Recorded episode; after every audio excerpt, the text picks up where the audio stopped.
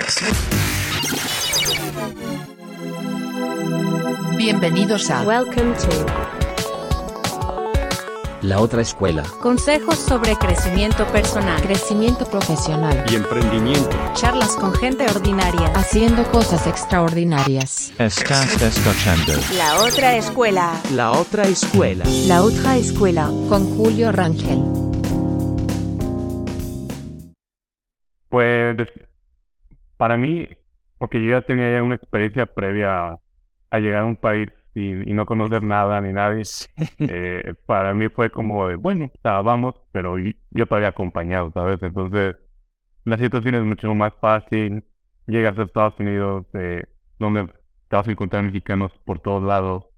Eh, llegamos a un estado donde, la verdad, la, la influencia mexicana está al California, ¿verdad? 100%. Sí. Y en la zona en la que estamos, estamos eh, en la zona de la bahía de San Francisco. Sí. Y aquí lo, lo primero que, que te dicen la- las personas de cuál es tu restaurante favorito, mexicano. Y, so- y, y la verdad que sí son buenos mexicanos, no son como, no sé, lo que te puedes encontrar en Europa, que dicen que es mexicano y nada más es un burrito gigante lleno de arroz, frijoles y un montón de cosas adentro. No, aquí sí encuentras, encuentras todos los ingredientes necesarios, la comida que tú quieras, entonces también eso ha ayudado bastante. Y también de mi parte yo creo que ha ayudado bastante que estoy casi en la misma zona horaria que, que mi familia, son solo ahora dos horas de diferencia. Y pues antes era, eran siete horas. eh, Era de yo, yo ya estaba a punto de dormir, ellos estaban en la mitad de su día laboral. eh, yo estaba despertando, ellos estaban durmiendo. Entonces esto también al final generaba un poco de conflicto. Pues poder, poder tener una comunicación con, con las personas en México. Pero aquí la verdad nos hemos sentido muy a gusto. eh, cada quien ha ido como que pues creciendo también profesionalmente, adquiriendo esa experiencia que pues por la que venimos acá Sí. nos gustan nuestros trabajos. Eh, yo, yo estoy muy, muy a gusto ahora con el mío. No, no es tan relacionado, por ejemplo, como que con lo que estudié. Es un poco relacionado. Es Ya. eh, gracias a unas herramientas que pude adquirir durante el doctorado, que pues también pude aplicar para este trabajo, porque yo creo que sin, e- sin esas herramientas no, no pues ni siquiera hubiera sido como que considerado por, por mi manager en, en ese momento. Y pues sí, en general, digo, nos ha ido bien. Eh, recién acabamos de llegar. Estamos creciendo los dos, pues tanto Sí. profesionalmente como, como personalmente. Eh, eh, yo, yo no me había vivido, por ejemplo, antes con, con ella. o sea, siempre habíamos sido novios, pero nunca habíamos dado ese paso de, de ya vivir juntos. Siempre habíamos dicho, no nos vamos a casar hasta primero vivir uno o dos años juntos y pues bueno, ya, ya ves que uno siempre se, se traga sus palabras y fue de, pues bueno, o sea, surgió la oportunidad, nos casamos, nos vinimos para acá y pues fue, y cuando llegamos acá fue la primera vez que empezamos a vivir juntos. Pero pues ya tenemos una relación bastante larga, ya nos conocemos bien. Eso yo creo que tal vez nos faltaba más un poco la convivencia diaria, pero hemos podido pues llevarlo todo, todo bien. Siempre así como que hablándolo y, Claro. y, y teniendo una buena comunicación entre los dos. Ah, buenísimo. Ya, ya lo iremos platicando eh, de, de las distintas cosas que, que has comentado. Con, con esto empezamos. Hola a todos, bienvenidos a su podcast La Otra Escuela.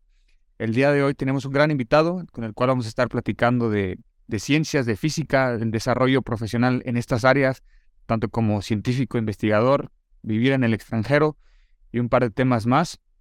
Eh, para eso tenemos a, a Ayrton Sierra. Ayrton, gracias por tu tiempo, gracias por aceptar la invitación.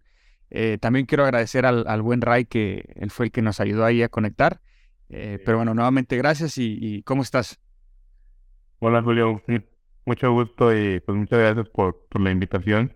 Y también hay un saludo especial a- al buen Ray que, que de hecho lo, Sí. ayer lo vi, anda por acá, vino a una conferencia y allá Ah, andaba con él. Sí, anda, anda por acá, de estos lados. Vino Sí. hasta la- hasta la costa por acá. Sí, sí, también plati- platiqué con él y la verdad muy interesante porque eh, hacía primera charla, digo, lo, lo, lo conozco ya de hace tiempo a Ray, pero nunca había platicado con él sobre temas de, de, de su profesión como tal, muy distinto, muy ajeno a, a temas de los que uno normalmente pudiera platicar y me pareció muy, muy, muy interesante, seguramente lo será igual con, con lo que tú haces. He estado investigando un poco de lo que, de- junto a lo que me platicó Ray, además de lo que pude encontrar ahí en, en LinkedIn y Ujú. se ve, se ve bastante interesante. Eh, pues nuevamente, gracias, Ayrton. Y, y me gustaría empezar con esto. Si hoy en día alguien nos escucha eh, y, y es y está escuchando por primera vez de ti, ¿cómo dirías hoy en día quién es, quién es Ayrton? ¿A qué te dedicas? ¿En dónde estás ubicado? ¿En dónde trabajas?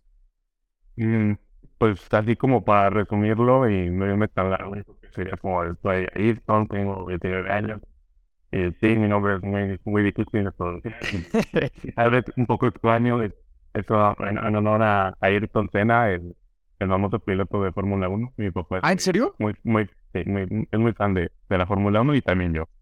Órale. Eh, soy científico, tengo un doctorado en física de materiales, tengo un máster en química y también como, como Ray tengo una licenciatura en biofísica que fue donde nos conocimos. Eh, ahora actualmente trabajo como el lab scientist porque en español también es un poco más raro se decide científico de laboratorio. Después se suena mejor en inglés. y, y trabajo en una, en una empresa que tiene servicios analíticos.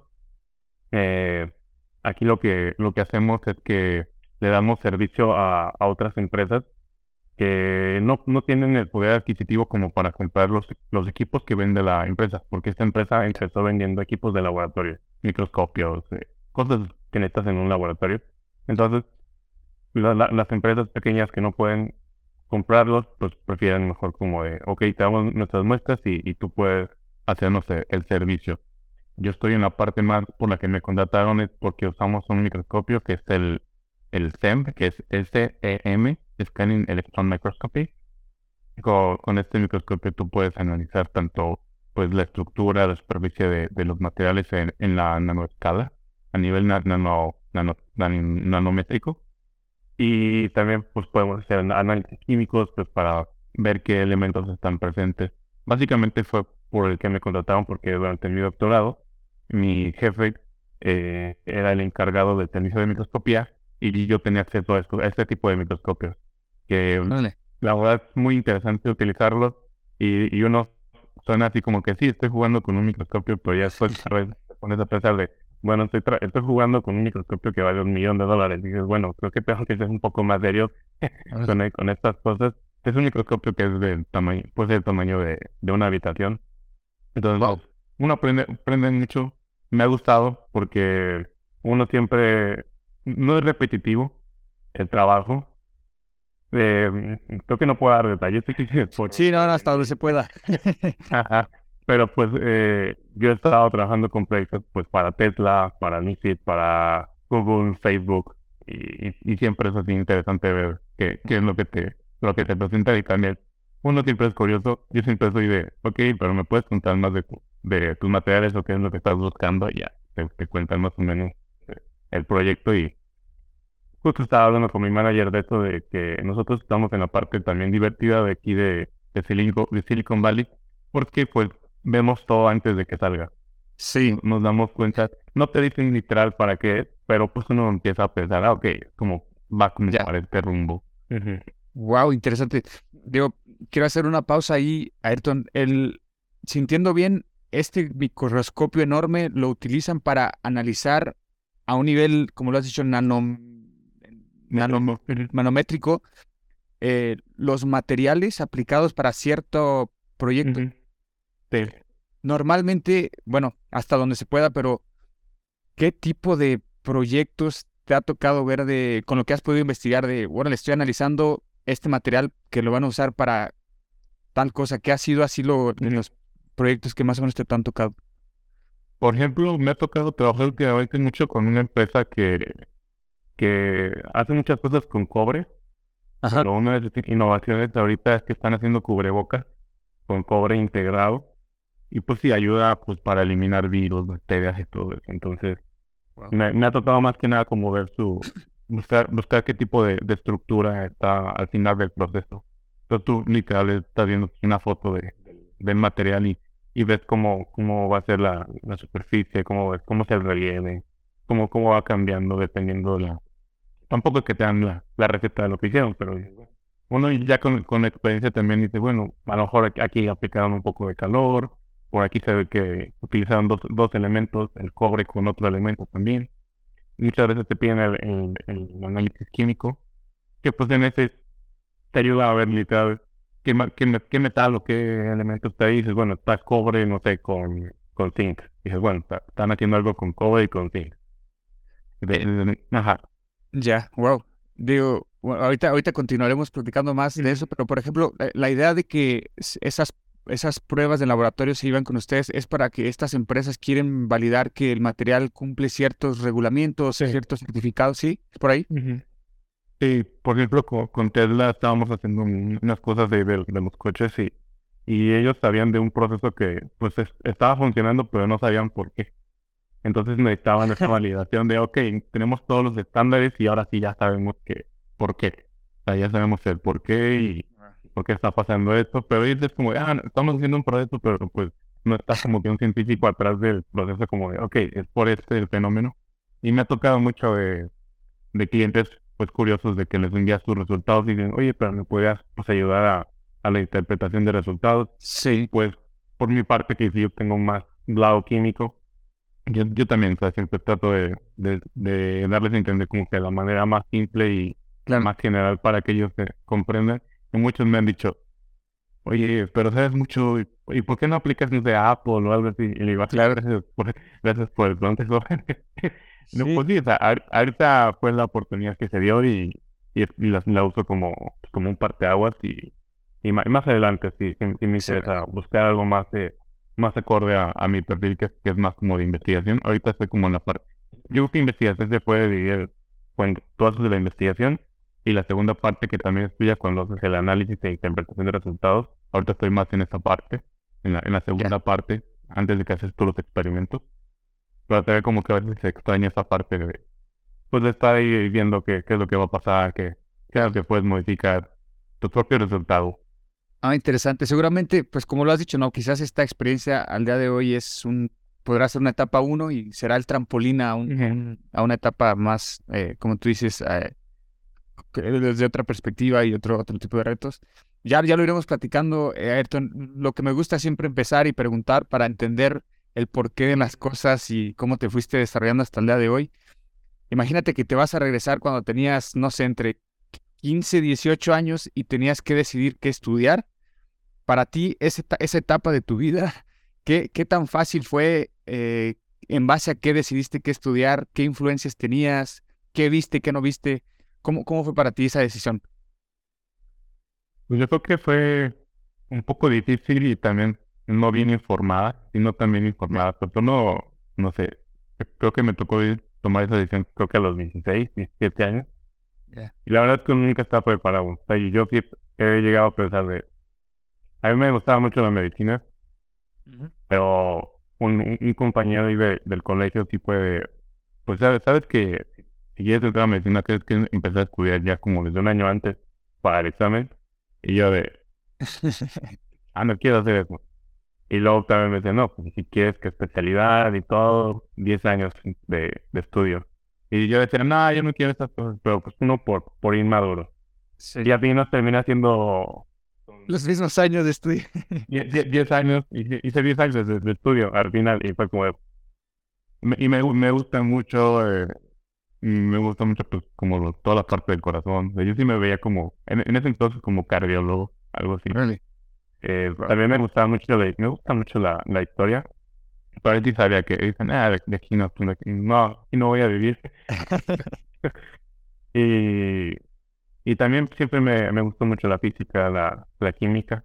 Entonces como que eh, que había una, una carrera que se llamaba, que, que recién la habían a- abierto ahí en, en, en la Autónoma, en la de San Luis Potosí. Se llamaba Ingeniería Biomédica, creo. Eh, y y me, me llamó mucho la atención porque pues podías así como que te combinar la parte física, química, también electrónica con, con la medicina. Y la vendía, la vendía muy padre la, la carrera. Eh, e- ese año apliqué y no quedé, no quedé ahí. Eh, por azares de- del destino, no quedé y, y, y ese, ese año, pues como, como era, era el primer año de esa, de esa carrera, pues todo el mundo quería entrar. Ese, ese fue el problema porque no recuerdo bien, pero creo que en nivel de la facultad yo quedé como en el 60, pero no, no sé, los primeros 30 iban a, a, a biomédica, entonces nada más entraba 20 25 o 30, algo así. Entonces yo, yo estaba en un buen lugar y me dieron la, la posibilidad de, de tenerme acomodo de interno. Y, y yo ya había visto que estaba biofísica y que estaba biomédica, pero no entendía muy bien la diferencia entre las dos, pero me decían que eran muy similares porque pues, era lo que, lo que podías a- a aplicar más o menos lo, lo mismo. Y yo creo que para ese entonces también no, no- nunca había escuchado mucho de, pues de que hay investigadores eh, dentro de la universidad. Por mí, para mí siempre era como los que están en películas, ¿no? De sus laboratorios y, y no, no así como que internamente. Fui a, un- a una plática especial para, para eso, pues para, para ver cómo era la carrera y, y al final vi que no había tanta diferencia y, y dije, bueno, si no me gusta, eh, pues me cambio. Porque también para ese entonces mi, mi papá, a mi hermana y a mí siempre nos fue así como de, tienen que tener una segunda opción, no, no se pueden ir nada más con una. Y había aplicado a la Politécnica, a una ingeniería, ya ni recuerdo cuál. Y las tenía sea, ese estaba aceptado y todo, pero yo, no, yo no me veo a mí mismo como, como ingeniero. Eh, veía lo que, lo que se trataba y lo que podía hacer más adelante y como que nunca fue de- dentro de lo que me, me gustaba a mí. Ya. Me decidí por, por biofísica, porque pues era todo relacionado con ciencia. Y al principio, pues también uno como inmaduro no, no toma así como que las clases tan en serio. Ya, ya más adelante es cuando se pone todo bastante interesante. Eh, era un grupo de 25 alumnos que también a la larga se fue recortando por los que se salían, por los que se quedaban atrás. Y al final terminamos, na- terminamos nada más cinco personas de, eh, de mi generación. Terminamos, por ejemplo, Ray estaba en mi generación, pero Ray tuvo un año sabático eh, que se fue a viajar por el mundo y, y él terminó, terminó todavía de- después de, de mí, pero eh, al final, en los, los últimos dos años éramos cinco personas tomando siempre los mismos cursos, porque en, en ciencias eh, necesitas un mínimo de cinco personas para, para abrir un curso, entonces no podíamos, era como que, era ponernos todos siempre de acuerdo No reprueben. Ajá, para meternos siempre la- al, al, al, al mismo curso y, pues no quedarnos atrás ni nada. Entonces, también esa, esa paso- parte fue interesante, que pues eh, aprendimos ahí como lidiar entre nosotros, ayudarnos, Sí. pero pues también siempre era como que esa competencia más interna de ya nada más quedan cinco, entonces pues uno siempre intentaba, a mí como que era más de, ay, no, ya, con, con, con tal de, de pasar bien y todo. Sí. Y ya más adelante, pues, todos los profesores, la verdad, está bastante bien el, el programa porque todos son investigadores. Eh, nos, to- nos tocaba que el, el que nos daba cálculo, no sé, era el, el había sido el mejor matemático de México en, en un año. Y teníamos que profesores que, que nos daban física que también habían sido condecorados como el mejor físico del año y hasta Peña Nieto les había dado una medallita y todo. Teníamos bastante nivel y la verdad con eso también conlleva la exigencia. Eh, y yo creo que eso nos ayudaba para, para prepararnos al siguiente paso. Porque es biofísica, pero llevas un, combo de todo. Llevas química, llevas física, llevas biología, matemáticas, eh, computación. Y al final puedes decidir si ir con la línea de la biofísica o en mi caso, que me gustaba más la química, más como química física que la físico-química y decidí moverme a, a mi máster de química también ahí en la autónoma. Ya. Al principio fue difícil porque co- con, otra compañera nos, nos movimos juntos allá a la Facultad de Ciencias Químicas y llevábamos eh, clases de nivel de maestría, pero con personas que eran químicos, farmacobiólogos, eh, licenciados en química, ingenieros en química, que llevaban 5 o 6 años estudiando pura química y nosotros habíamos tenido, no sé, 4 o 5 cursos de, de química. Y pues, gracias, yo creo que al, al nivel de, de nuestra carrera eh, nos pudimos poner a la par bastante rápido y después terminamos siendo, no, o sea, no, no, no es por alardear, pero terminamos siendo lo- los, los de arriba. Órale. Terminamos, terminamos los dos, la verdad, con, con un buen promedio. Y, y ya de- después decidí hacer el, el doctorado.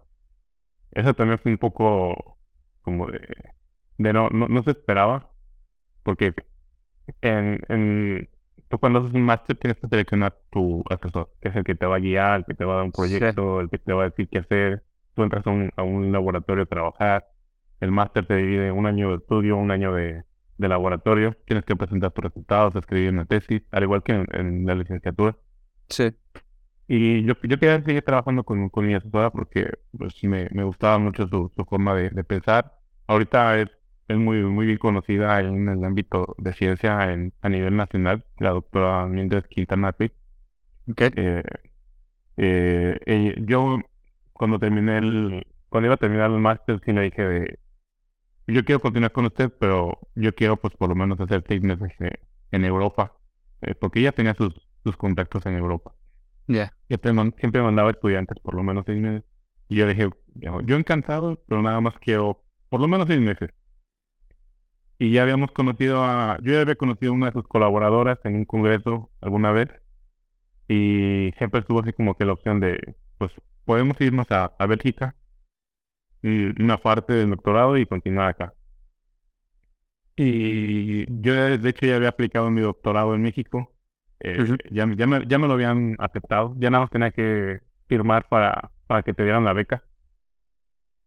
Y su- surgió lo, lo de Bélgica, que en, mi, en nuestra edad también hizo la de mi asesora como me la propuso, era de dos años de Bélgica, dos años de- en México. Y yo, no, pues encantado.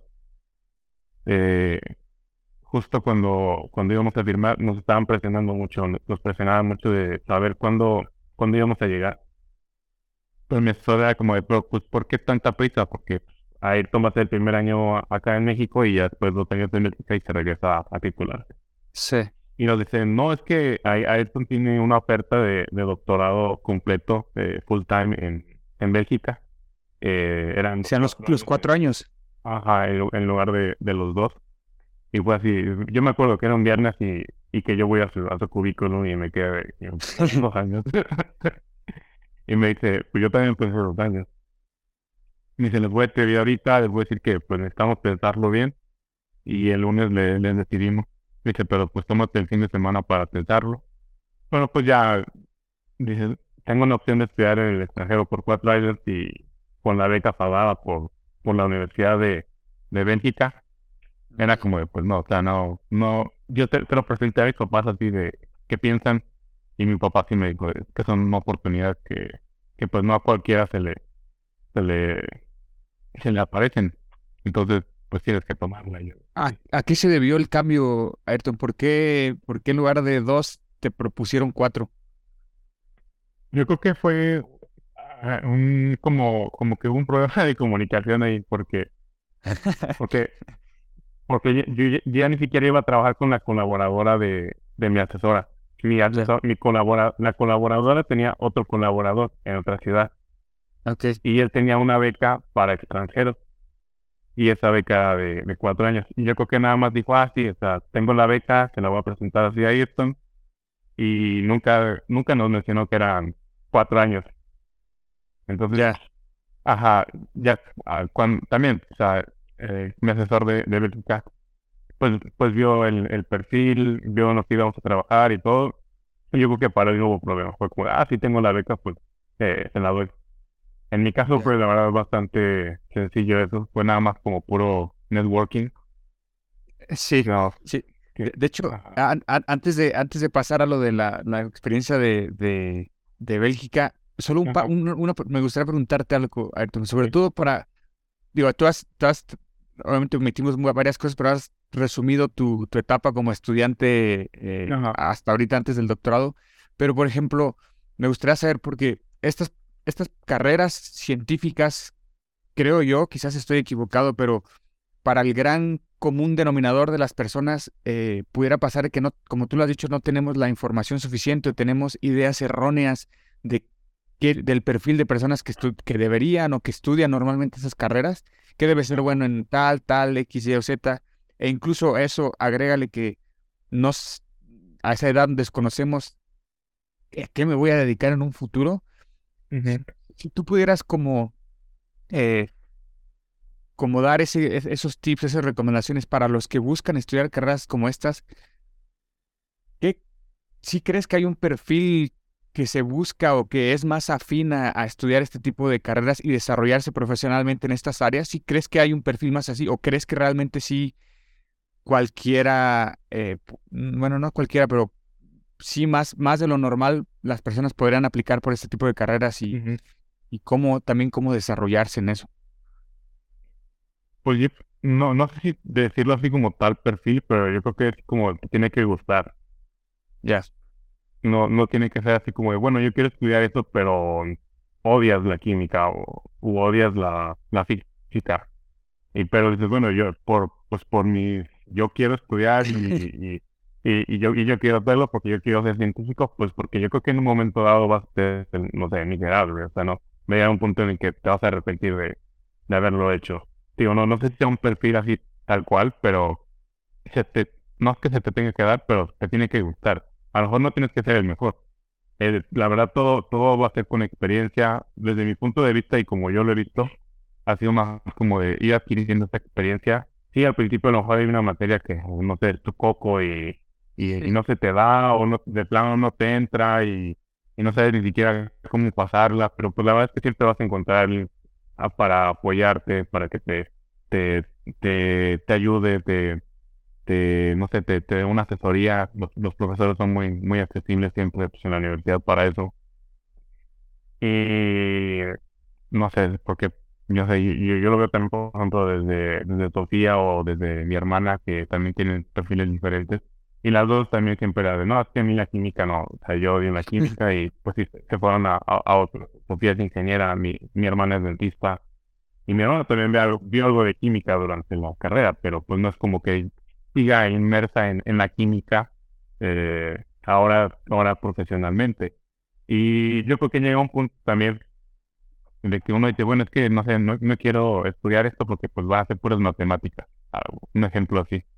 Pero ya, ya en tu trabajo a lo mejor ni siquiera son las matemáticas, ya, ya es algo tan, no sé, una programación o algo, que ya que sí, sí están las, ma- las matemáticas dentro de, pero no es como que te pongas a hacer las, las sumas por, por ti mismo, siempre va, ya, ya hay programas específicos, obviamente necesitas la experiencia en estas, tener el conocimiento, pues para poder aplicar todo y entender lo que está pasando, pero no es como que ya al final sigas ahí Sí. haciendo tus, tus sumitas de uno más uno siempre.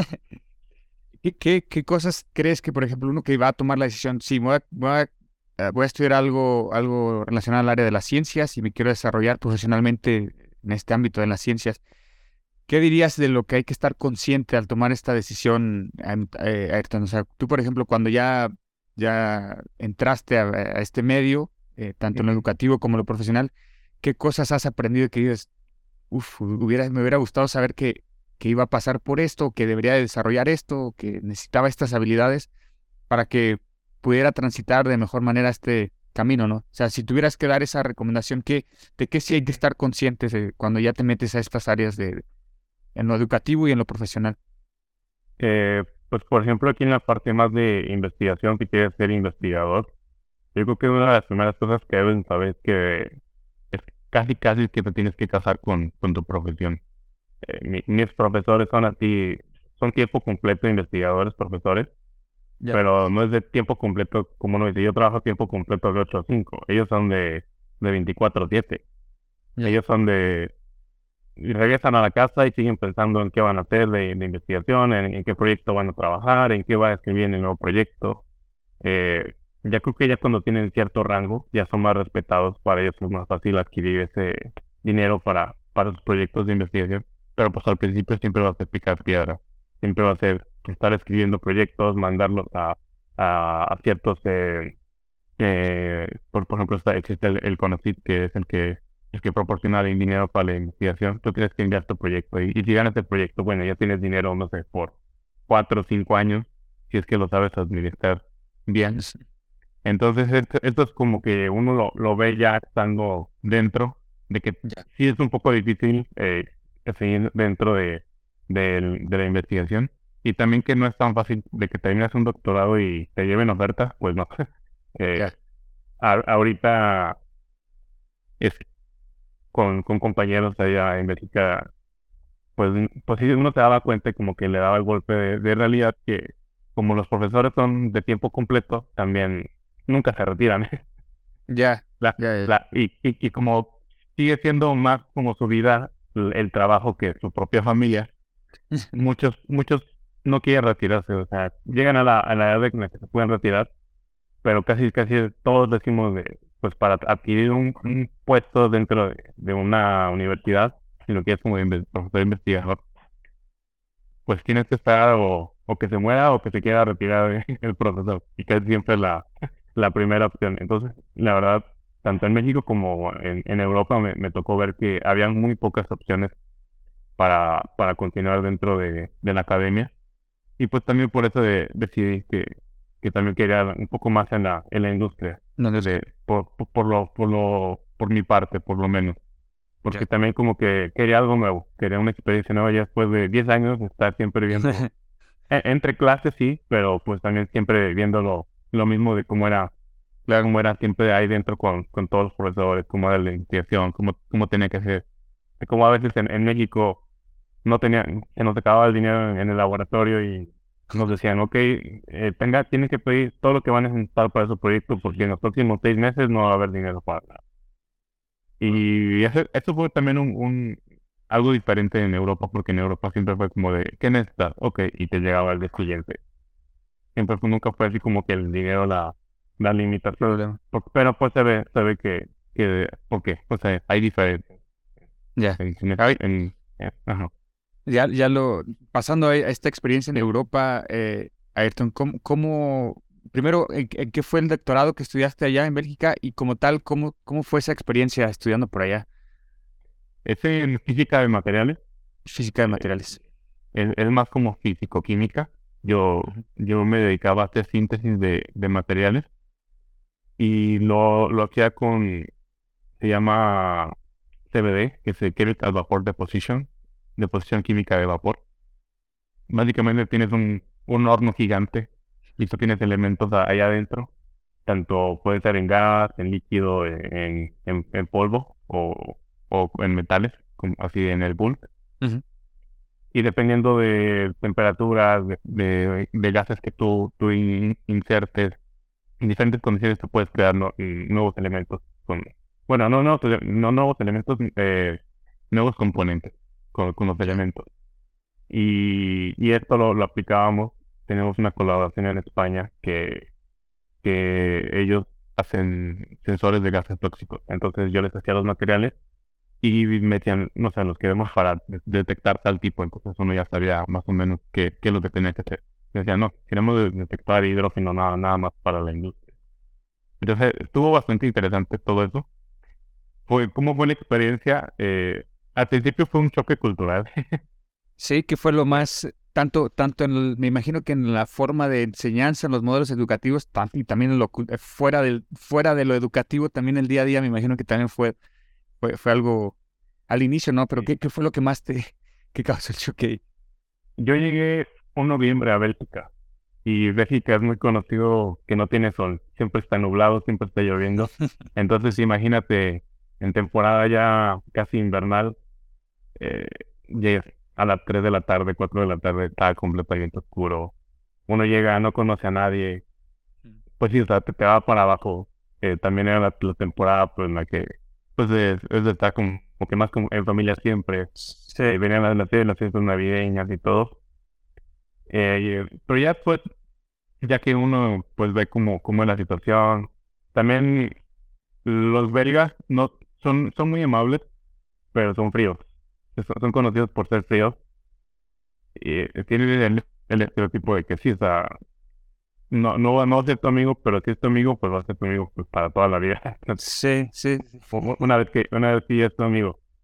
Pero al principio uno también se junta más como con los internacionales, de los que vienen de fuera. Yo tengo muy buenos amigos de, de Italia, de Francia, eh, de, de Ucrania, de, de la comunidad latina también, colombianos. Y, y como que también pues te, te acoges con ellos, ¿no? Ya al final como que dices, bueno, ya no, no necesito tanto a los belgas porque pues mi, comuni- mi, comu- mi comunidad es grande, mi comunidad me gusta y, y estoy muy a gusto con todos ellos. Y al final de cuentas todos nos entendemos más porque pues no, no, no somos de ahí, todos, todos somos de, de, de otro lado.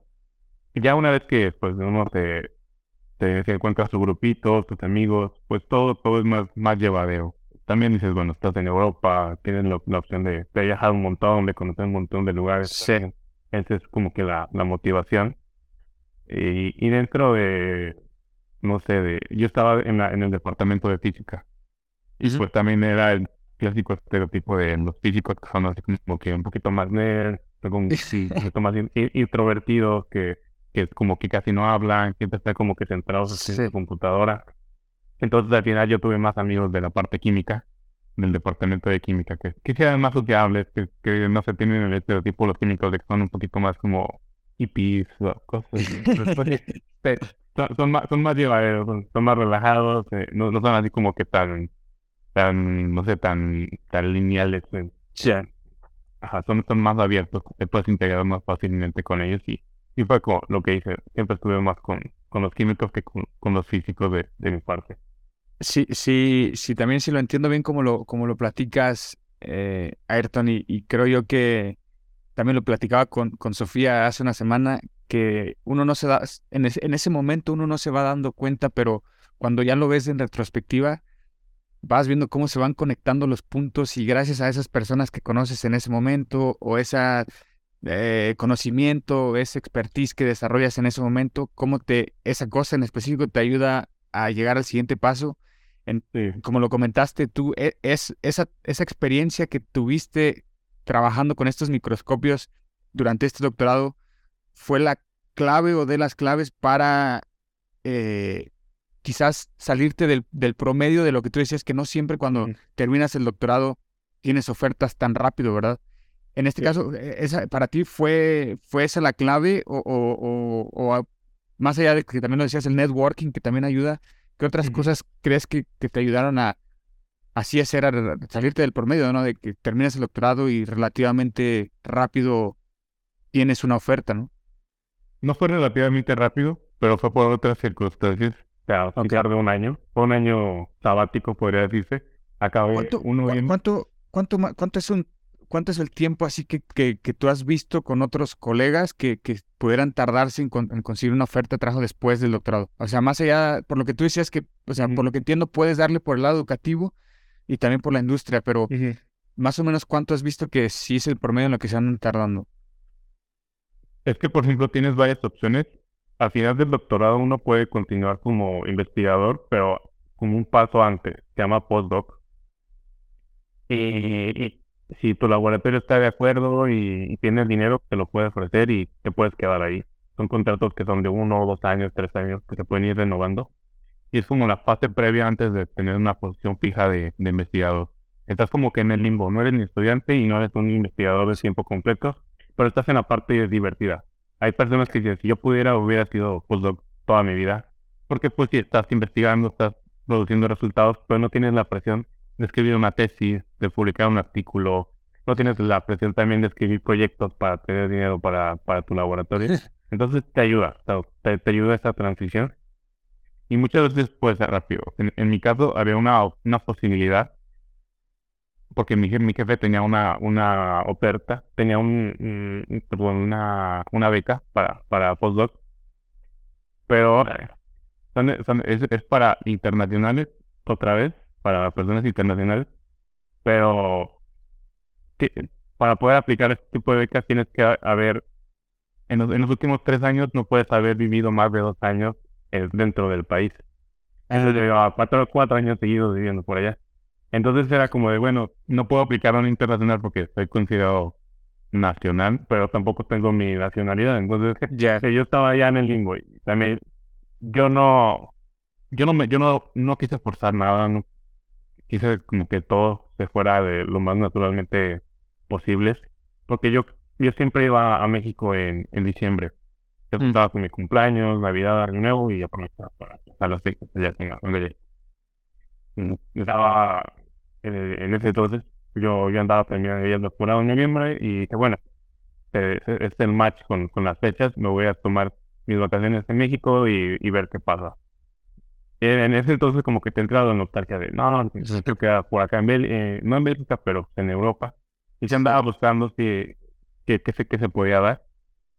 Pero digo, no, no la quise forzar, porque también siempre tienes la opción de que aplicar para quedarte un año, de que te extiendan tu visa un año.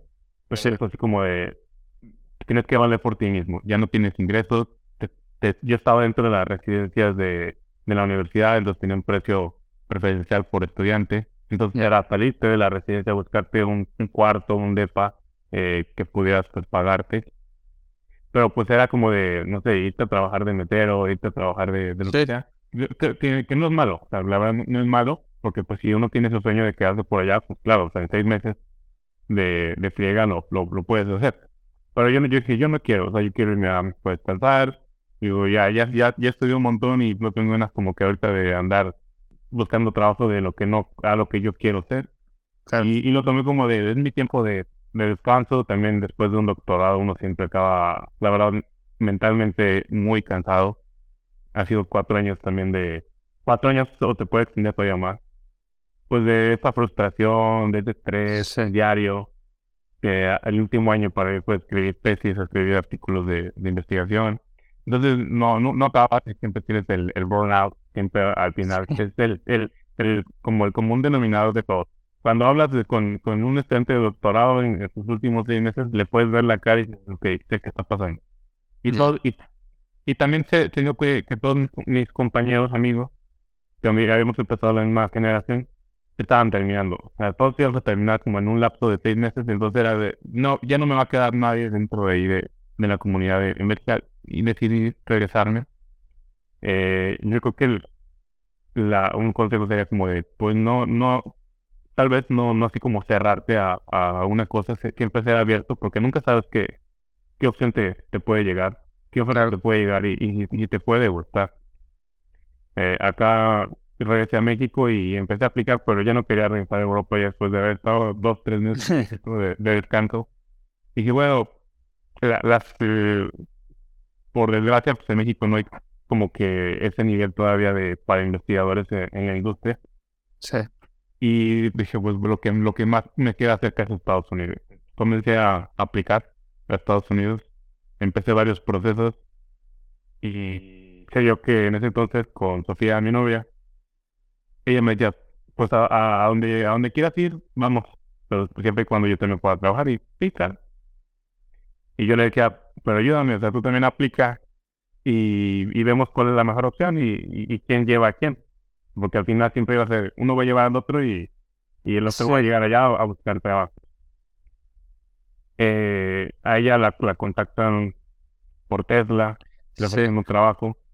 En ese entonces yo estaba en un proceso con una empresa en Chicago y, y el, el mismo día nos dicen, pues, y pues pusimos todos en una, todo en una balanza. Yo hasta le decía, pues, ¿por qué no cada quien en un lado y ya después buscamos eh, dónde encontrarnos? Y le dijo, no, no, no, no, o juntos o no, separados no. Y ya, pusimos todos en la balanza, vimos que eran los sueldos que habíamos dicho que, que queríamos por lo menos para poder vivir los dos bien. Y también ella dijo, no, yo odio el frío. No, a California. También yo, yo le dije que era más, la, la mía era un startup. Ya. Y era interesante, era interesante cómo podía crecer esa empresa. Pero digo, no, si lo pongo en una balanza, Tesla gana. Así. Había más, había más riesgo allá. Sí, había más riesgo y acá era, era todavía más, más seguro y, y también sabíamos que en California pues iba a ser como, aunque también es un poquito carito, pero eh, íbamos a encontrar más fácil una comunidad latina. En Chicago Claro. también hay un montón, pero acá yo creo que iba a ser todavía mucho más sencillo. Y, y sí, ha sido la verdad bastante sencillo. Tenemos un grupo de, de potosinos, no sabemos por qué, pero todos somos potosinos de Ah, ¿Hay 15 muchos allá? todos trabajaban en BMW y se los han robado las empresas. Los Órale. empresas de acá. Eh, Rivian, Lucy, de Tesla Sí. y, y todos potosinos. O sea, eh, por pura coincidencia vemos acá, de, del grupito por lo menos que nos conocemos, 20, 20 potosinos. Y yo creo que todavía hay somos más. Sí. Sí me decía Sofía que, que debido a, a que el, pues sí, el, el clúster automotriz acá en San Luis está bastante bien desarrollado, que muchas empresas ahí en California eh, en esta industria están llevándose talento ahí a, a California, sí. Y, y para complementar también eso lo de lo del, por ejemplo, lo de mi trabajo, eh, una de mis asesoras siempre nos, nos decía de que ah, siempre hay una opción, por ejemplo, de lo, lo llaman, eh, en México lo llamaban como Researcher for Life, que es como investigador de por vida, Ok. que te, te contratan a ti dentro de la, de la universidad, pero no tienes esta presión como de escribir proyectos. Tú, eres- tú estás contratado y estás contratado como para ser el encargado de una técnica en específico. Algunos los, los llaman técnicos, algunos los dicen Researcher for Life para tener un nombre más fancy, pero pues no importa, o sea, sigues haciendo investigación sigues- y, y nos decía que, que en San Luis Potosí ha- ha- hacía falta mucho esto en, en las universidades, entonces siempre nos inculcó eh, aprender mucho de una técnica y fue lo que yo hice, porque era la técnica en la que yo utilizaba diario, eh, fue la- lo, lo que hice, tomé lo, lo, lo, lo más que pude para, para aprender y, y los mejores consejos y fue lo que, lo que me ayudó.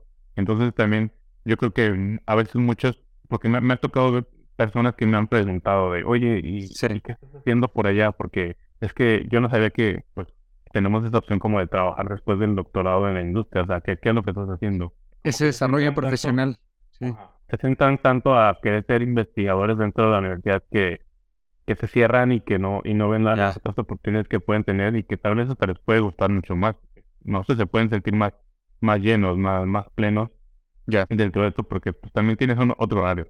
Casi un horario bien padre. Yo trabajo de 8 a 5 y ya no me preocupo después de, de eso. Hay días que hay mucho trabajo, Sí. pero no sé, fin, fin de semana no se desconecta porque completamente de esto. Y el día siguiente yo estoy seguro que, que no, no, no te puedes hacer, no puedes hacer esto. Entonces, de, por lo, por lo pronto casa me, me ha gustado por eso. Sí. Y sí, o sea, eh, yo, yo sí diría eso como que tienes que ser como que el, como un pequeño experto de, de lo que tú haces, porque sí, vas a terminar así fresco el doctorado, pero no tienes nada de experiencia. Y también fue como que en los procesos que vi, era que una de las cosas que siempre te pedían, así como, oye, ¿y, la experiencia? Dices, bueno, quiero, tengo cuatro años de experiencia de doctorado. Y dices, no, pero y aparte de eso, y después, y después de eso, ¿qué, qué más has hecho? Y pues uno dice, bueno, sí, sí, también lo te entiende uno de están buscando a alguien que, que haya trabajado así. Y tienes razón, creo que eh, lo que dices de este, este consejo de especializarte en algo aplica eh, muchísimas industrias, en muchísimas profesiones, porque al final te tienes, de una forma u otra, te tienes que diferenciar, ¿no? De, de, de- no sé, Sí. imagínate un, un abogado, un doctor, un, lo que tú quieras, un, un contador, ¿cuántos no pueden salir cada, cada semestre? Y si, como tú lo has dicho, si no te espe- especialistas o te vuelves experto, aunque sea en, en, en algo en particular, eh, va a ser complicado que te logres diferenciar. Y, y, y si, te- si entiendo bien, esta, esta empresa donde trabajas, eh, Ayrton, se llama J- JH Technologies, algo así. Ajá, sí. GH Technology.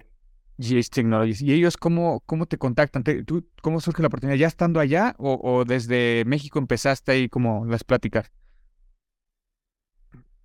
Yo, o sea, había, había estado aplicando, ya, ya cuando sabía que nos veníamos para, para este lado, también fue un poco, un poquito más difícil, porque de tener todo el mapa de Estados Unidos que estaba aplicando pues, a donde fuera, y me centré nada más a, a un pequeño punto de- del mapa. Y la verdad, hay mucha oferta, eh, es lo que he visto, y se están contratando muchos mexicanos ahorita por, por el tipo de visa que, que, podemos tener, que es la TN, que es el, hay un, esta visa es especial para, hay un acuerdo entre, entre Estados Unidos, Canadá y México para poder facilitar el, el, pues la- sí, la- las contrataciones entre estos tres países. Ya, es muy fácil de, de aplicar, la verdad, necesitas nada más tu, tu oferta de trabajo y, y ya, y, y que te acorde con lo que estudiaste o con, o con tu experiencia y básicamente tienes tu, tienes que pagar la, la, la Sí. visa, está un poquito carita, pero te la dan por cuatro años, entonces nada más decirla renovando. Y te digo que al principio fue como que un poquito difícil porque como que no es tan bien conocido todavía este tipo de visa, apenas está como que el auge de que todos estamos llegando con esta visa. Entonces hay muchas empresas pequeñas que la verdad que pues no, no, no tienen ni idea de, Sí. de que no, quieren hacer el sponsorship, que porque para ellos es un proceso de abogados, de un proceso de pagar, un proceso largo. Y yo lo que no quería hacer, lo, como que me negaba a hacerlo y ya vi que la verdad es muy importante, que el networking es muy, muy importante. Como que yo, yo me quería vender como de, sí, yo, yo quiero que veas lo que hice y yo no quiero que yo tenga que hablar como para, pues ahí en, endulzarte el oído o algo. O sea, yo ve lo que, lo que sé hacer y, y, y base- en base a eso, pues, pues de si soy interesante o no para la compañía. Y ya llegó un momento en que empecé a aplicar, pero de- todo fue desde LinkedIn. No, no me moví de, de plataforma. Sí. Y, y lo que hacía era de que veía una posición y eh, también inmediatamente contactaba al manager o, o veía al reclutador y le explicaba la situación. Le digo, bueno, voy a llegar, llego tal, a la fecha que voy a tener tal sanita, pero pues, voy a aplicar este caso en sentido. Darle todo eso, ¿no? Contacté a, a mi manager actual. Él me dijo, no, no tengo nada. Eh, te tenía una posición que era para, para lo que yo hago, pero era una era como senior lab manager, o sea, muy, muy, muy arriba. O sea, para, no tenía nada. la persona que se había ido, que, que había dejado ese puesto, llevaba 10 años de experiencia. Entonces dije, bueno, no, no, no tengo con qué competir con eso. Dijo, no, es que estoy buscando algo que tenga 10 años por lo menos de experiencia para poder reemplazar a esta persona. Ahí quedó. Me dijo, pero bueno, ¿sabes qué? O sea, me dijo, ¿de dónde eres? Yo, de México. Me dice, ah, yo, yo, yo nací en Perú, pero pues llevo aquí 40 años viviendo por acá y mm, o como que nos caímos bien. Me dijo, pues cuando hay andes por acá, pues contáctame y, y vemos pues, qué se puede hacer. Y e- esta semana que acaba de pasar, tuvimos eh, la, la junta anual de, de la compañía, que vienen personas de- del resto de las oficinas de, de alrededor del, del país y, nos juntamos acá y se, pues se, se presentan lo- los logros del año pasado y, y, las expectativas y todo. Estábamos hablando, creo que fue el jueves, y, y mi manager les, les contó mi experiencia, porque yo iba pasando y dice, a ver, pues, siéntate, siéntate, les voy a contar cómo llegaste a la empresa. Y ya me, me sentaría en la, en, en- en la mesa con ellos y, y les contó, dice, dice, ven, ven este chico, dice, yo no lo iba a contratar. Dice, no, yo no tenía ningún puesto para él. Dice, pero yo le dije, ¿y por qué no te vienes a dar una vuelta a conocer la empresa? Pero dice, yo, yo cuando viniste ese día, yo no tenía la idea de que te iba a contratar. Dice, ya hasta que te conocí, ya hasta que vi lo que, lo que, lo que sabías, tu experiencia y todo, porque Claro. yo en, yo en papel veía que sí, no tenías, tenías nada de experiencia después de un doctorado. Dice, y yo no necesitaba a un, a un doctor aquí dentro de la empresa, yo nada más necesitaba a alguien que supiera manejar el microscopio. Sí. Y después de eso me, me manda un mensaje y me dice, pues bueno, dime, dime cómo te sentiste y si quieres, pues podemos continuar para el siguiente proceso. Pero yo dije, ¿qué proceso? Porque me- él me había dicho que, que, que- que no había ni siquiera, pues así una, una vacante. Me, él me había dicho, yo, yo no te puedo hacer sponsorship porque pues no, no, no, no sé nada de eso. Y ya después de uno, uno o dos días después le mando un mensaje y bueno, a mí sí me gustó, le- si se da algo en el futuro, pues sabes que por acá ando y, y bueno, suerte. No sé, a la siguiente semana me manda un mensaje en la mañana y me dice, oye, ¿puedes venir hoy en la tarde a, a darte una vuelta? Y ya, pues uno, pues ahí empieza a pensar, ¿no? Dices, pues por algo me estaba hablando. Resultaba que también había muchos managers que han venido ese día ya a la, a la, a la empresa y, y me fue como un proceso de, de entrevista con todos ellos que la verdad fue súper mega. Fue así como de, ay, ¿qué haces por acá? Y, y, y, y ¿qué, qué quieres, eh, de, de qué quieres trabajar? Y, y qué sabes. No, nunca nunca se, o tal vez yo no lo esperaba y por eso también lo, la tomé muy relajado y no, no tuve ese como estrés cuando estás en la entrevista, como dices, bueno, tienes que ser perfecto, entonces como que dije, Sí. pues, pues no me han dicho que hay algo abierto y a lo mejor nada más es porque me quieren conocer y ya. Entonces como que lo, lo tomé muy, muy relajado. Y después de eso recuerdo que, que, que viajamos a, a México, a, a Puerto Vallarta porque teníamos una boda. Y me, me marcó, me marcó en medio de la boda. Estaba yo en la mesa, en la mitad de la ceremonia, me llega, me llega la llamada y me dice, oye, pues es que le caíste muy bien a todos y dice, ya sé que pues no tienes la experiencia que estoy buscando, pero pues te voy a ofrecer un puesto más abajo de lo, de lo que yo tenía. Pero yo sé que va a ser más difícil para mí encontrar a alguien con esa experiencia y pues prefiero que llegue alguien más joven, eh, más motivado y que vaya teniendo esa experiencia y que también me aporte nuevas cosas aquí a, a la empresa. Sí, si tú estás de acuerdo, te voy a enviar una, una oferta de trabajo y pues ya, eso fue lo, el, el proceso. Sí, sí fue mucho el, el networking y como que pues, Sí. estar ahí como que, pues estando ahí, ¿no? Así como de, mira, mírame, estoy, estoy aquí, Sí, exacto. disponible". Ujú. Y Y es- sí, yo me redutaba un poco a eso, pero es muy importante, la verdad. No, es, es buenísimo y te digo, y una vez más, o sea, el, el networking a veces, eh, o esas actividades que uno hace extra fuera de, de s- de- del trabajo, eh, lo que decíamos, de una forma u otra, más adelante te pueden ayudar a, a- Ujú. a abrir otras puertas. Em, ya digo, ya para, para nada más terminar esta parte de, de- de hoy en día tu trabajo, Ayrton, ¿cómo, cómo es el día a día? Y normalmente, eh, ¿qué- qué- cómo es la experiencia de trabajar en, un- en una empresa como esta, en un laboratorio así, manejar este tipo de microscopios como para ti? O sea, ¿cómo- el día a día, ¿cómo es? ¿Hay una rutina muy, marcada? Eh, ¿cómo son tus actividades normalmente? Pues no hay así tal cual una rutina, porque depende del trabajo que tengas. Puedes haber dejado un, proyecto a medias el día anterior y llegas a, a terminarlo. Eh, me ha tocado aprender a, a lidiar con, con clientes, porque en, en mi vida había, había hecho eso. Eso también me ha gustado que he podido aprender. No me gusta mucho, porque soy- yo soy como de, "Ah, ok, aquí están tus resultados, pero siempre hay alguien que se queja, hay alguien que, que te dice, y esto porque sí, esto porque no. Y he tenido, no sé, clientes que, que están conmigo en la sesión de, del microscopio y que le estoy diciendo, ok, pero ¿estás seguro que los resultados están bien para ti? Ah, sí.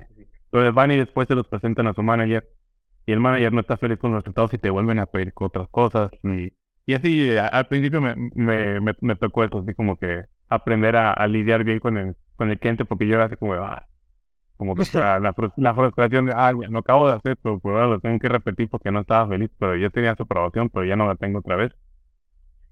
Eh, acá se, se maneja, es, es más de ventas, te digo, o sea, digo, ven- venden mucho. Ah, ahora que nos presentaron en la junta más y o sea, el, el año de nuestra parte del laboratorio pues es una pequeñita parte porque acaba de empezar también el laboratorio. Mm. y, y, y los, los que se dedican a las ventas y que son de application engineer y todo eso sí, o sea, se, se llevan la compañía por delante. Son, son los que los que sacan todo ahí adelante. Y sí son ventas millonarias que, que han tenido. Y no sé un, un ejemplo de, de uno de ellos justo el- a, a la mitad de la reunión interrumpe y dice bueno o sea el récord que se tenía de una venta de equipo de laboratorio eran 500 mil dólares. Esta persona acaba de cerrar su venta de 600 mil, ya, el, récord. Y nosotros damos el servicio, y, y es el servicio del futuro, porque es, es lo que, como lo ha presentado mi manager, que, que en dado momento nosotros vamos a ser los que vamos a sacar adelante en la, en la compañía, pero pues puede que sea en los próximos 5 o 10 años, más, más, todavía más adelante, apenas está creciendo esto. Ya. Y te digo, a, un- a uno le llega un caso, tiene que preparar la muestra, se tiene que preguntar bien qué es lo que se tiene que hacer. Tienes que contact- Yo prefiero contactar al, al cliente. Hay muchos que prefieren empezar el trabajo y después lidiar con volver a repetir las cosas. Yo de, ok, primero dime qué es lo, lo que quieres, qué es lo que estás esperando, Claro. eh, tus expectativas. eh, yo también digo, bueno, es que puede que te salga esto, pueda que, que, que veas esto. Yo siempre como que primero hago mi panorama Sí. antes de empezar todo, preparas, eh, analizas, ya una vez que tienes resultados, pues generas un reporte eh, y envías resultados y, y uno también me ha tocado lo de que uno es encargado de su propio caso, o sea, uno sabe qué, cuánto tiempo fue, cuánto tiempo tienes que facturar, porque pues sí, eh, la, la hora del microscopio vale tanto, entonces ahí uno tiene que hacer sus, sus cuentas, tiene que tener su, su- el, el bill y Sí. se, se tiene, tiene que darlo a, la- a las personas de, de contabilidad pues para que para que le cobren a la compañía entonces me, me ha tocado aprender la verdad bastantes cosas como administrativas Lo comercial uno- también. Ajá. sí lo, ándale lo comercial y cuando uno está eh, haciendo un doctorado o sea, algo de investigación la verdad nunca ando pensando en eso o sea no Claro. y ya estoy viendo también ahí con números y también así como que competencias externas conmigo de, ay, o, o acabo, de- acabo de cerrar un caso de 10 mil dólares, algo así, como que esa satisfacción de, ah, no, Claro. qué padre, ¿no? Que, que también estoy ayudando a contribuir a, ahí a la, a la, a la compañía, en- por lo menos en algo ahí, uno poniendo su, su granito de, de arena. No es así como, como los de ventas que hacen ventas millonarias, pero bueno, o uno ahí di- dignamente. No, no, pero, pero y como dices, al menos estás, estás también desarrollando otro, otros, otro perfil, o sea, o, o complementado tu perfil, porque seguramente pues tienes lo técnico, ¿no? Lo científico, pero si le, si le agregas como que ese entendimiento de la industria, de lo comercial, de lo que busca el cliente, esa interacción con, con, con el cliente, pues seguramente te vuelves eh, un, un asset más atractivo y quizás no, no dudo por eso, porque te, las, las empresas te dicen, oye, pues, pues jálate acá, ¿no? A lo mejor a una, a una empresa ya, ya más este, enfocada en, en, en- en una aplicación específica, ¿no? Em, Sí. última pregunta so- so- solo sobre esto, porque me llama la atención de los microscopios, eh, Erdon. ¿Cómo, cómo aprendiste? No, más bien, es e- el conocimiento que tienes tú de los microscopios es algo que tú, es, es algo que cambia mucho, o sea, constantemente te tienes que estar eh, preparando o capacitándote en el manejo de estos eh, microscopios. Yo, yo creo que nada más es un poquito de adaptación porque la verdad cada año pues, la- las empresas sacan nuevos, sa- sacan nuevos softwares. Entonces es una... Yo, yo el que usaba en México era un, un microscopio viejito ya de 20 años. eh, y la verdad era muy, muy fácil, sea, era muy intuitivo. Ok, Entonces no, no había así como que tanto margen de error. Todo era más, ¿cómo se puede decir? Un poquito más manual. Ok. Y acá todo es así como, casi casi con, con el teclado y con el mouse haces casi todo. Entonces esa transición eh, mía sí fue así como que al principio la verdad con un poco de miedo porque dices, bueno, no, no quiero romper este, este microscopio.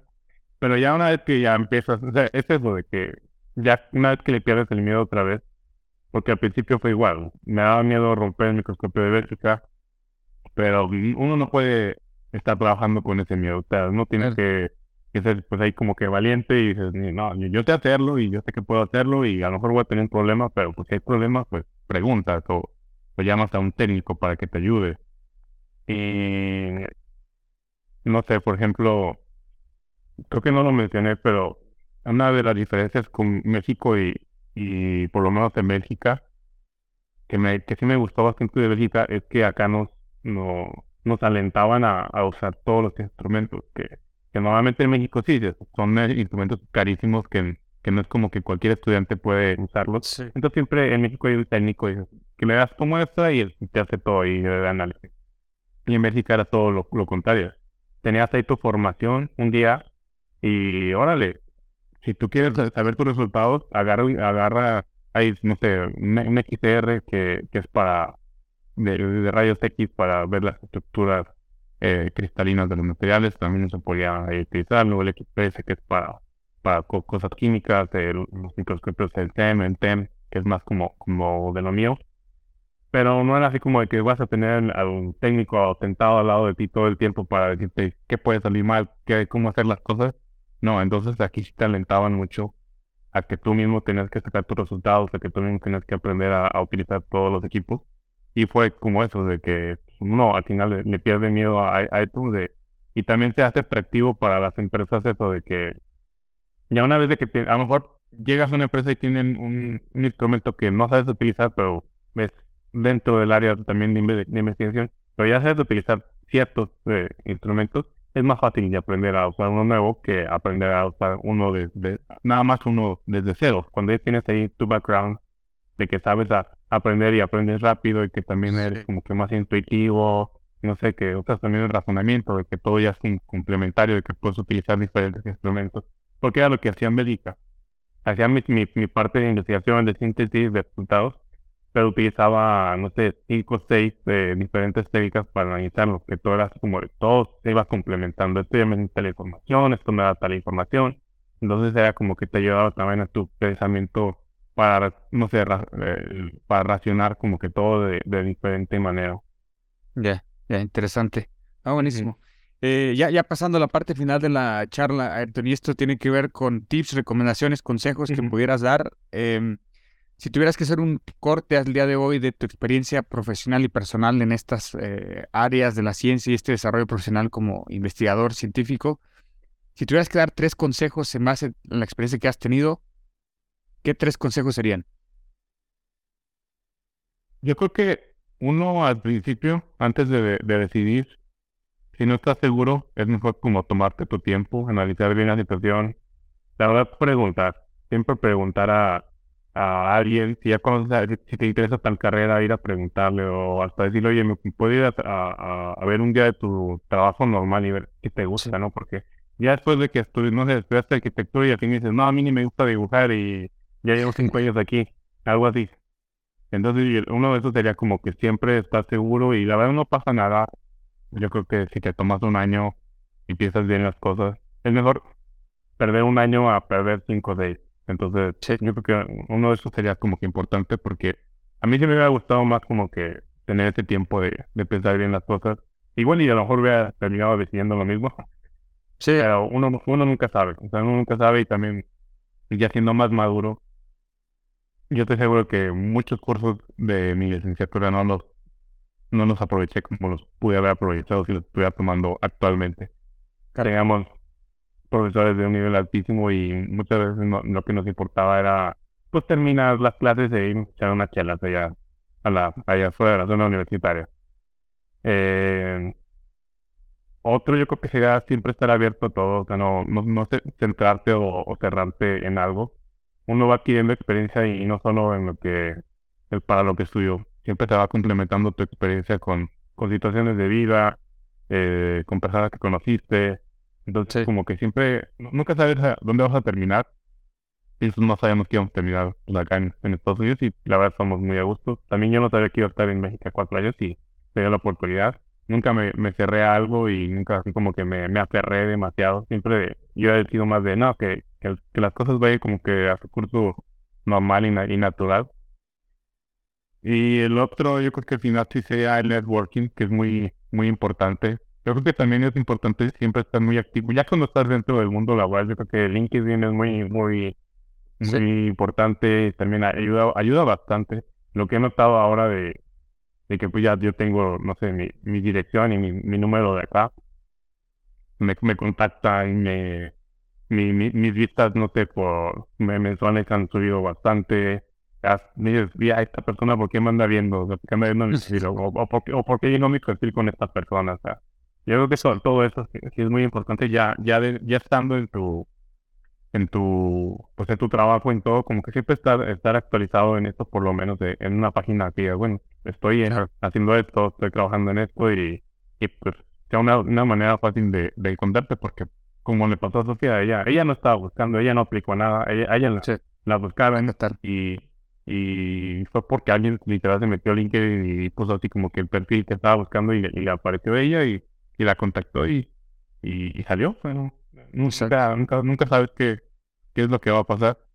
Y yo creo que también al- algo como este, como, como este podcast, porque sí estaba ahí es- escuchando varios, estuve escuchando el de la chica de, de Disney, eh, el de la chica Ah, sí. está eh, en Alemania también.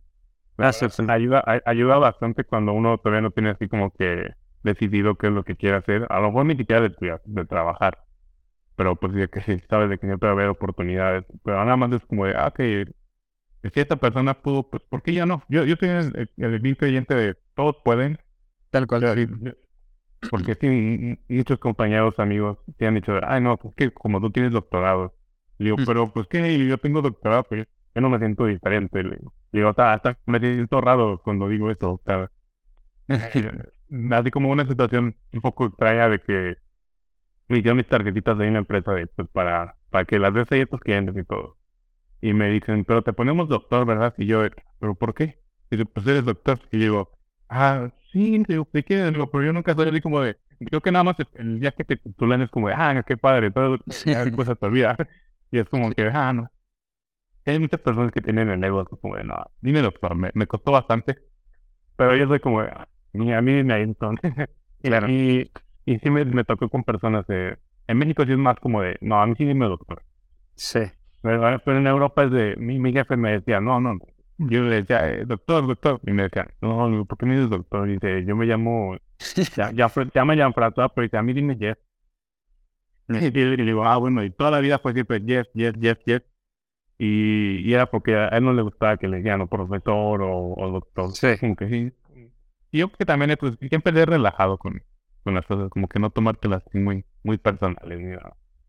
Buenísimo. No, interesante, buenos consejos. Y sí, tal cual, totalmente de acuerdo contigo con los tres consejos. Y, y, como lo has dicho, la idea de, de tener estas conversaciones es eso, transmitir que más allá con, más allá del contexto que cada uno tiene, ¿no? Y, y- de las posibilidades con el que uno va creciendo, pero pues ver que hay ejemplos en, en todas partes, no solo de nuestro país, sino tal cual ustedes del mundo, eh, gente que está trabajando y está echándole ganas para lograr sus, sus sueños y, y- y- y nada que mejor compartir un poquito, eh, voy a decir entre comillas, la receta, que no, es, no siempre aplicará igual, pero pues algunos factores se pueden, se pueden eh, seguir, ¿no? Eh, antes de despedirnos, Ayrton, para los que te quieran contactar, ¿cómo te pueden preguntar cosas en específico? No sé, en, en LinkedIn, algún correo, redes sociales, no sé cómo, cómo sea el mejor medio para contactarte. En todos lados yo, yo creo que es algo como ahí tu tierra. Y no creo que la verdad haya muchos de... Entonces, sí, o sea, en Facebook, eh, Twitter, eh, LinkedIn, Instagram, todo eso. Eh, si me quieren, no sé, contactar para preguntas en específico, pues puede ser el correo lo que es más fácil. ayrton.sierracastillo arroba gmail.com y también, ah, nada, nada más de como, un- como un anuncio. Dale, dale, dale. Eh, a- ahorita mi, mi papá y, y otras personas y también eh, yo estoy dentro de este proyecto. Tenemos un proyecto ahí en, en, en San Luis Potosí que se llama Mare, Mare Nostrum, que es un servicio tipo Uber, tipo Didi, pero es Órale. 100%, po- 100% potosino, ahí por si, si les interesa. Son, son tarifas más... ¿Tienes más aplicación? Sí, tiene aplicación, tiene todo. Eh, eh, ¿y cómo te puede. pueden, cómo pueden encontrar la, tienes perfil a, lo mejor de, de Instagram o en algún lado, cómo pueden encontrar la, Se llama Ma- Mare, Mare, Mare- Nostrum. Ajá, Mare Nostrum. Eh, la verdad, sí, no, esto es muy, muy, muy accesible a comparación de, de Uber y de todo. No, no hay, no hay tarifas dinámicas como que, que lo venden. Eh, tienen creo que hasta la línea rosa de que, o sea, para mujeres? para mujer y nada más se puede subir mujer. Sí, Ah, buenísimo. está muy padre. El proyecto está, está empezando. Tiene poquito menos de un año que, que Ok. empezó. Y sí, sí ha estado ahí progresando. bastante. Va, va poco a poco, pero sí estamos ahí como que optimistas con, con esto. Son pequeñas personas importantes ahí del transporte público potosino que se metieron en eso. Entonces son personas que, que saben lo de ahí de los- Claro. la situación vial potosina. Sí. Ajá. Ah, interesante. Sería, sería bueno ya más adelante. Claro, no, claro, y sería eh, más adelante poder grabar un- otro, otro episodio de, de- en para hablar en específico del proyecto y, y- y claro, Ah, sí, claro. buenísimo. Eh, pues Ayrton, te agradezco el tiempo, eh, muy, muy agradable la charla, muy interesante también para mí conocer de estos temas. Te deseo el mejor de los éxitos en lo profesional y en lo personal, eh, sobre todo para que eh, todo vaya bien y, y- y espero hablar contigo más adelante. Este, nuevamente gracias y, y, pues mucho gusto en conocerte también. También, también un gusto, Julio. Y pues muchas gracias por, por el tiempo y todo. Y también la, la charla fue muy amena. La otra escuela. La otra escuela. Gracias. Thank you. Has escuchado La otra escuela. La otra escuela. Con Julio Rangel.